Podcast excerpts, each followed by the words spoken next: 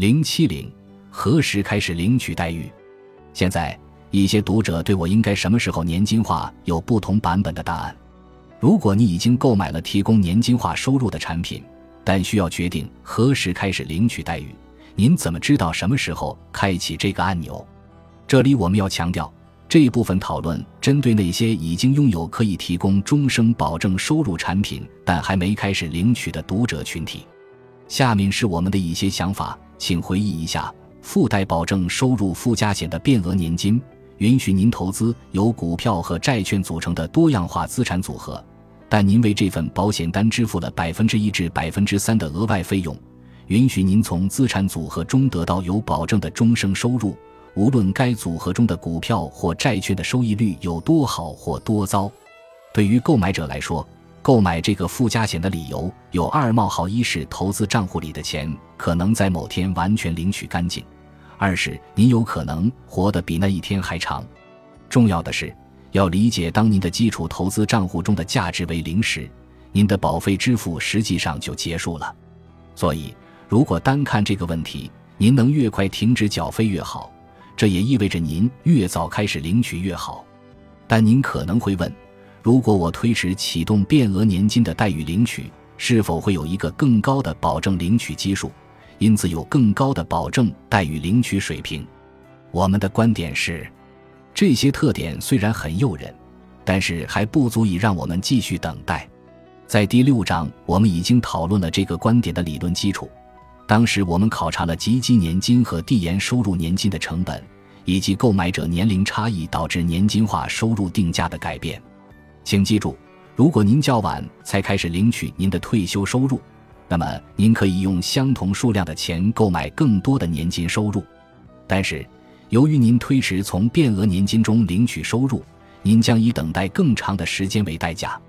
比如，您现在六十五岁。很犹豫是否现在就开始领取有保证的生活收入待遇，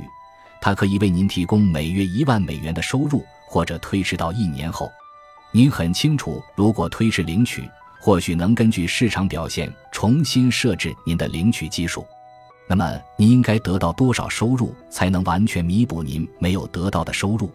事实证明，这不是个人喜好问题，它可以用精算技术计算出明确的答案。这很像我们之前看到的年金成本的计算，我们可以计算出在不同年龄购买年金的成本。如果算一下，您就会发现，这个例子中的盈亏平衡点是推迟一年每月要得到十六百八十美元的收入，也就是说，您每月还需要六百八十美元或百分之六点八的额外收入，才能弥补六十五岁和六十六岁之间那十二万美元的损失。这是意味着您应该推迟领取，还是马上领取呢？我们可以用刚才举过的例子来分析这个问题。如果您的附加险承诺晚一年开始领取待遇，可以再得到百分之六点八的额外终生收入，或者您确定保证领取基数明年会提高且超过百分之六点八，那么就再等上一年吧，考虑从六十六岁开始领取收入。但是如果其中任何一个问题的答案是否的话，也就是您的附加险不会承诺给百分之六点八的额外收入，或者您不确定明年的基数增长会超过百分之六点八，那么通过计算我们知道，您应该马上开始领取收入。如果到七十五岁开始领取，这个观点就更有说服力。这与我们根据购买者年龄及开始领取收入的年龄计算即期和递延收入终生年金价格的道理一样，在七十五岁时。这个门槛收益率是百分之九点四，这是在最好的市场条件下也无法超越的收益率。您应该何时领取社保？阅读这部分内容时，您可能想知道我们正在讨论的这些概念是否也适用于决定何时领取公共养老金，如美国的社会保障退休待遇。然而，何时领取公共养老金已远远超出本书的范围。因为根据您本人的实际情况和个人偏好，在做决定时会产生很多种排列组合的结果。相反，如果您身在美国且正在寻找关于您退休财务方面的信息，表十一点二展示了不同年龄购买者的回本率。请注意，五十五岁的回本率和七十五岁的回本率有何不同？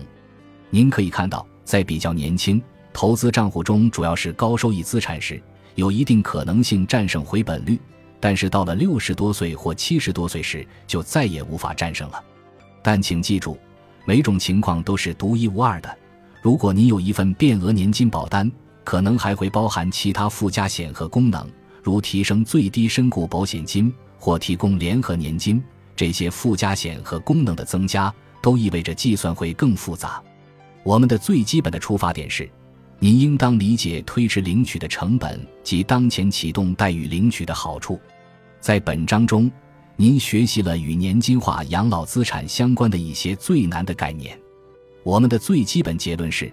运用目前还存在的一种最古老的金融产品，即终生支付年金来实施年金化。可以提高您的退休收入可持续性，当然，这必须与您的预期财务遗产做出权衡。但是，所有这些概念都是从现在就考虑年金化的人群的视角来进行介绍。在本部分的最后一章中，我们将激活一架时间机器，重新讨论两位在引言部分已经遇到过的格舒特女士。